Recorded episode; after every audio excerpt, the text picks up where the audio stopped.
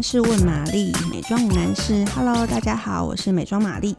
嗯，今天要跟大家讨论的问题，其实前阵子在网络上也已经被沸沸扬扬的炒成一片了，就是沐浴乳或者是肥皂，到底哪一个好呢？那今天我们就先来讲一下，嗯，其实这两个产品，它们在 pH 值的酸碱度上面是有蛮大的差别的。通常正常皮肤的酸碱值，就是 pH 值大概是落到五到六之间的弱酸性。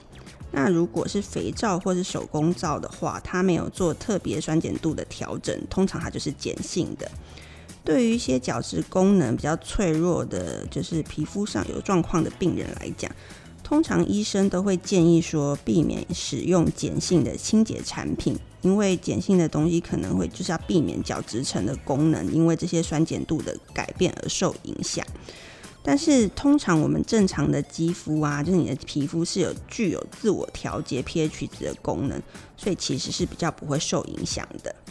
那再讨论到沐浴乳，因为它含有大量的水分，所以细菌跟霉菌相对会比较容易生长，就是有水的成分这件事情。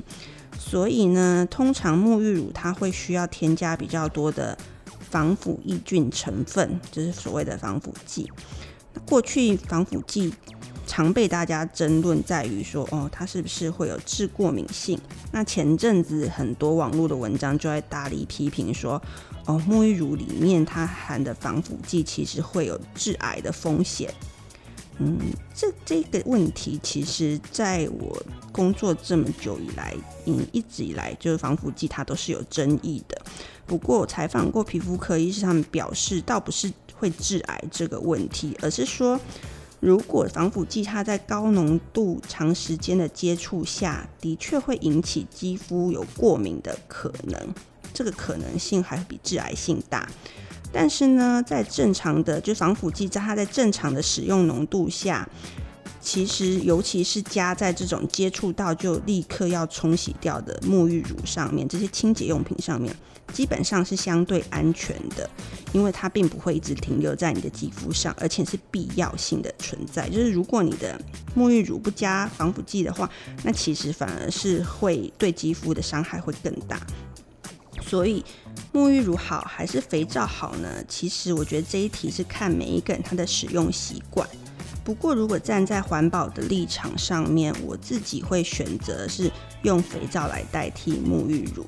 因为肥皂啊，它的不但是在价格上相对会是比较便宜，我指的就是一般大众用的肥皂，而不是那种太高贵或太高档的手工皂。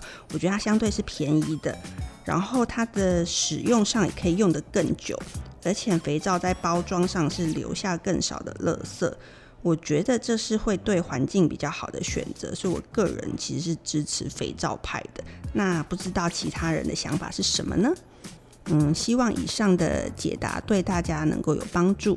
如果你们有更多想要知道的问题，可以来留言，然后帮我们按五颗星并且订阅。那今天就先这样子喽，大家下次见。